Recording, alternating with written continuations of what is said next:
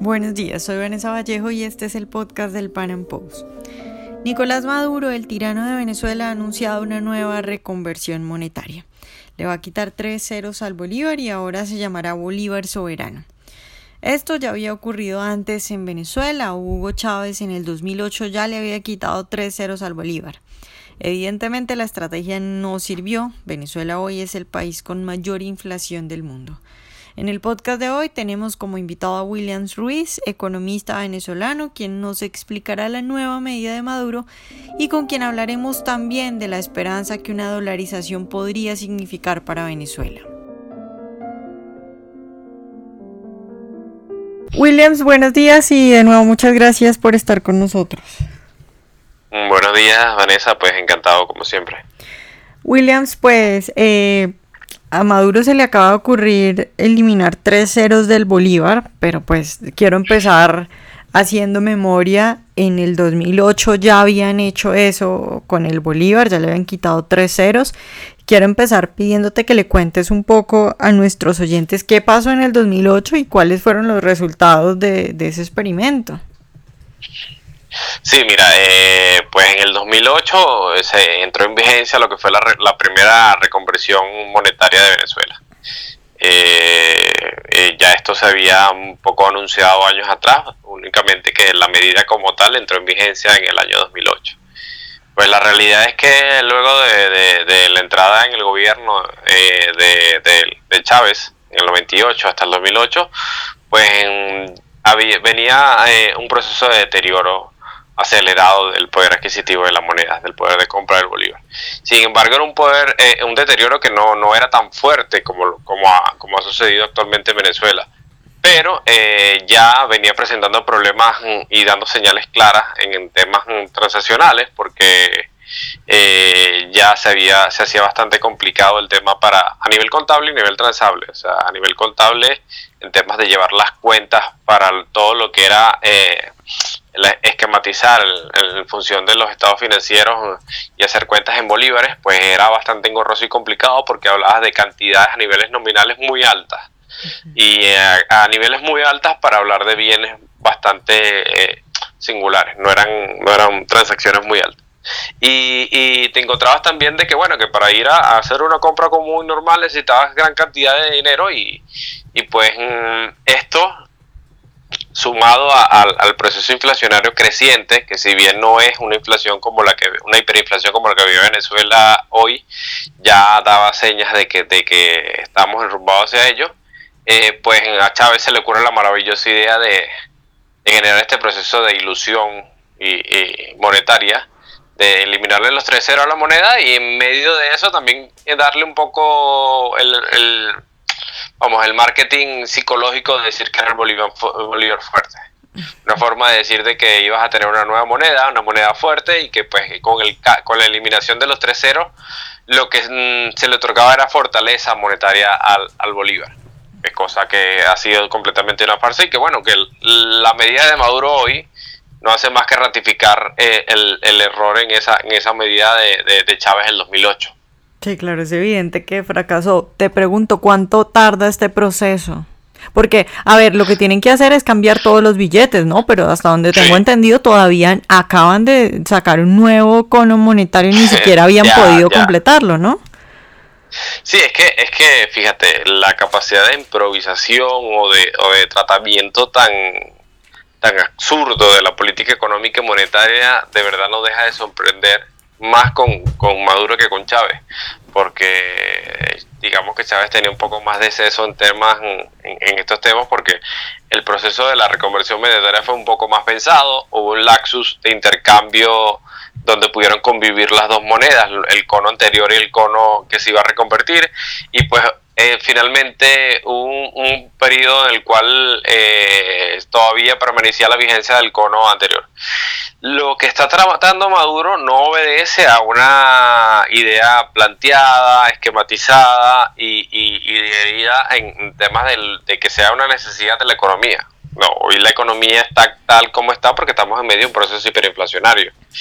Y tanto como que si tú tienes monedas de pues valor nominal de un bolívar, porque te quedes y, reconviertas todas las monedas y, decidas de que solamente vas a tener una unidad monetaria de un bolívar, pues en un proceso hiperinflacionario te vas a ver en la misma situación. Al final los precios, los precios crecen supremamente acelerados, es decir, el bolívar pierde completamente acelerado el poder de compra y pues con una moneda eh, natural o reconvertida vas a ver cantidad de gente que va a necesitar unidades monetarias muchísimo más grandes para comprar y ir detrás de un bien. O sea, al final esto no termina de solucionar nada. Maduro lo que trata es de, en cierta forma, eh, tratar de maquillar y de forma muy descarada, eh, a través de la eliminación de los ceros de la moneda, el impacto como tal de la hiperinflación. Ya la hiperinflación no se puede ocultar. Ya la hiperinflación es un hecho que, la gente lo vive y que, la, que, que lo padece. Más allá de vivirlo, lo padece.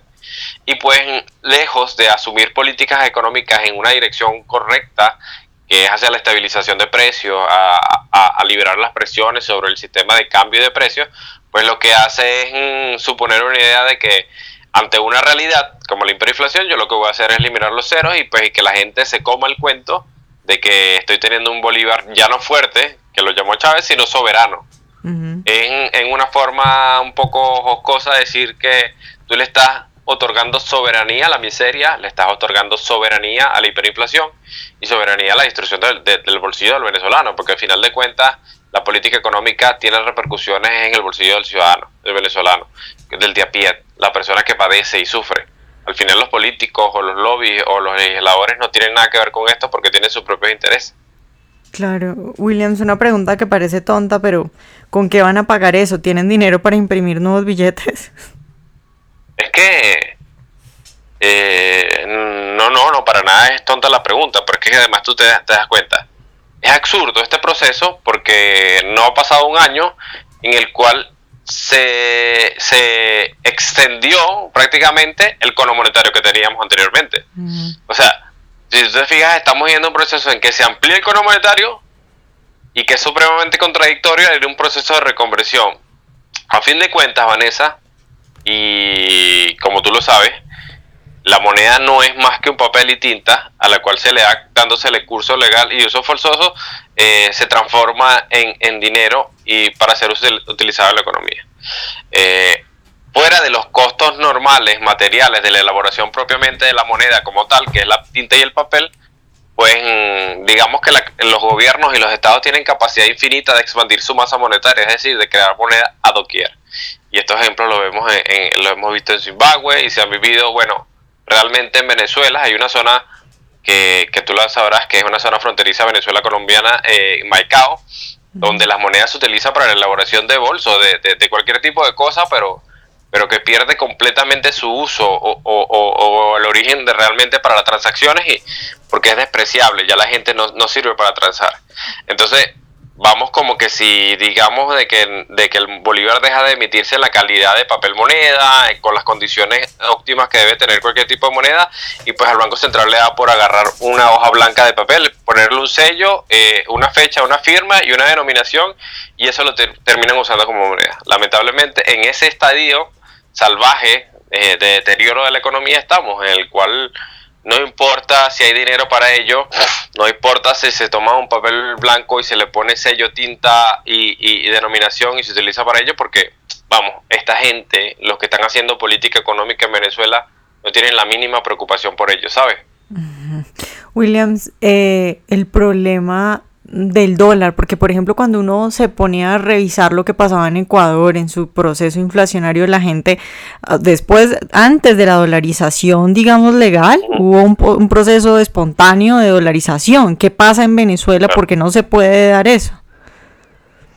Está sucediendo en Venezuela. Diré que, y te lo digo aquí completamente porque en el 2012, 2013 eh, puedo decir que mi persona y escasamente dos o tres economistas más empezamos a hablar de, dolarización como una salida real a la, a la, al deterioro continuo del, del, poder de compra del venezolano. Y no solamente continuo hablo en el tema de Chávez, sino hablo también de la Cuarta República. Eh, lo veíamos como una opción para poner freno a esta, a esta, a esta costumbre finalmente un gobierno tras otro, tras otro jugar con, con lo que es la, soberanía de la riqueza del venezolano, que, es propiamente el fruto de su trabajo, de su ahorro, de su inversión y su sacrificio. Eh, y hoy, hoy por hoy, vemos que esa, esa de lo que hablamos en cuanto a la dolarización e incluso advertíamos en cuanto a lo que podía venir de la hiperinflación, se ha convertido en una realidad. Se ha convertido en una realidad que supera los detractores. En, eh, por ejemplo, en el tema de la dolarización, la gente ha optado a usar el dólar porque lamentablemente el deterioro del poder de compra del bolívar ha sido tan acelerado que las propias personas que transan intervienen en el mercado no aceptan esta moneda como una moneda de respaldo o una moneda fiable para transacciones. Y así, cualquier tipo de persona que ha tenido la posibilidad de transar en dólares lo hace en dólares. Entonces, esto se ha convertido una, de una manera informal de, eh, si bien transar en dólares aquella persona que tenga la posibilidad, o si bien aquella persona que puede tener la capacidad de hacer referencia de la transacción que está haciendo en un término de una moneda que puede preservar el valor en el tiempo, como el dólar o el euro, por darte un ejemplo, lo hace. Entonces, eh, yo ya tengo dos años fuera de Venezuela, pero te, puedo decir que cuando yo me vine no era tan natural. De hecho, nosotros hablábamos mucho de dolarización y recorríamos Venezuela haciendo la, la, la conferencia sobre dolarización y había un poco de escepticismo eh, eh, el, el, concepto o la idea estaba allí en la mente de la gente, pero no, no empezaba a aceptarse como tal. Y estando por acá me llego a encontrar de que muchas veces, por comentarios de gente cercana, amigos, familiares, me llegan a decir que, ir a una tienda, pues ya fácilmente te daban la referencia en, eh, en bolívares del, del, bien que ibas a comprar, pero en dólares. Y que se transaban y se aceptaban en dólares. Entonces, no es una ley que dicta el gobierno, no es una política que recomienden uno, sino es que propiamente el mercado reconociendo la realidad, la realidad de una moneda moribunda como el bolívar, eh, eh, y, la realidad de que son personas que no van a aceptar transar, colocar sus bienes, sus ahorros, su producción, su inversión en una moneda que se deteriora día a día. Y lo que hacen es simple y llanamente pues, aceptar lo que te ofrece el curso legal, que es usar el bolívar, pero tras ello utilizan el dólar como referencia y si tienen la posibilidad de transarlo, lo transan, ¿sabes? Claro, William, ya para terminar, eh, Hace un tiempo hablaba yo con alguien del Salvador. El Salvador, pues en la presidencia está un guerrillero y el país está muy mal, pero ellos están dolarizados. Entonces eso ha hecho un poco que no estén tan mal como Venezuela. Y yo les preguntaba que si ellos creían que el FMLN en algún momento iba a quitar la dolarización y me decían, no lo van a hacer porque ellos no se van a arriesgar a tener una crisis como la de Venezuela. Entonces me hacen caer en cuenta de que en cierta medida les interesa a una dictadura socialista para no estar en la situación de Venezuela que puede llegar a ser eh, pues eh, insoportable. Entonces la pregunta es, ¿tú crees? Ah, y hace poco leí que dentro del chavismo habían eh, unos chavistas que querían, que estaban de acuerdo con la dolarización. ¿Tú crees que tenga sentido, que tenga pues posibilidades de en algún momento ser algo legal y que Maduro en la desesperación pueda llegar a proponer una dolarización? Sí, fíjate, eh, una cosa, cuando esto no, no escapa, por supuesto, porque para que se dolarice tiene que existir antes una voluntad política. Y lo planteaba en su momento, yo, eh, yo confieso que ahora mismo no soy eh, extremadamente cerrado a un proceso de dolarización, sino que incluso he ido un poco más allá y considero que en, que en Venezuela lo que podemos llegar es un punto de una de una, un sistema de competitividad monetaria en el cual circulen todas las monedas posibles incluso el propio Bolívar, y que el, finalmente sea el mercado y las personas que decidan por qué trazar. Vamos, que si alguien y quiere quedarse con bolívares y respaldarse en bolívares, pues que se quede con bolívares, porque yo tenga la libertad de poder transar en dólares, en euros, respaldar eh, y recibir mi salario en dólares, en euros o, o en cualquier otro tipo de moneda. Y pues que si hay algún grupo de personas que tienen interés en quedarse en bolívares, pues bien, que se queden en bolívares y ellos sufran las consecuencias de quedarse en bolívares pero que yo finalmente pueda tener la capacidad de ello. Y eso es eh, lo que se denomina eh, un sistema de competitividad monetaria. Ni siquiera adaptarse al dólar por, por el esquema de que podamos decir que es un, proceso, eh, digamos, imperialista. Y fíjate, en su momento, eh, una de las preguntas que nos hacían reiteradamente era de que qué pasaba si, si el propio gobierno se quedaba eh, en un proceso de dolarización y, le, le, daba la garantía para poder endeudarse y mantenerse en poder. Y yo les respondía claramente, yo le digo, es que el esquema de dolarización es incompatible con el sistema de gobierno socialista. Es incompatible, ¿por qué? Porque finalmente eh, les limita el control sobre la emisión monetaria y al limitarle el control sobre la emisión monetaria le quitas una vía de financiamiento. Y entre otras formas a un país como Venezuela en el cual el 98 o 99% de sus exportaciones están transadas en dólares, un proceso de dolarización significaría, significaría un proceso de, de, transparencia a nivel presupuestario, en el cual tú podrías hacer un proceso de, de revisión desde cualquier dólar que entra por, por concepto de exportación hasta dónde eh, es llevado ese tipo de dólar. Y entre otras cosas, eh, el, el, mismo proceso de dolarización es incompatible con, con el proceso eh, socialista porque, pues, simple y llanamente coarta las capacidades que tiene el, el, propio gobierno de, de, expandirse más allá de, de, lo, de lo que tiene presupuestado. Mira, ahora mismo sé que es que es algo un poco confuso, incluso para Venezuela. Sé que Henry Falcón, que es un, es un candidato que estaba en la posición, pero que venía del chavismo y que finalmente creo que volvió al chavismo, estaba hablando de dolarización. Eh, más yo no, no estoy 100% convencido de que tenga clara la idea, más de que ser un, caramelo electoral. Eh, y pues en medio del proceso que está Venezuela ahora y del deterioro económico, eh, la dolarización obligaría a no solamente eh, eh, pues, ser estricto en materia presupuestaria, sino que para ir a un proceso de dolarización, el Estado, el tamaño del Estado venezolano tendría que reducirse bastante, a niveles muy mínimos, para permitir que se pueda tener un poco de liquidez para financiar ese proceso de dolarización.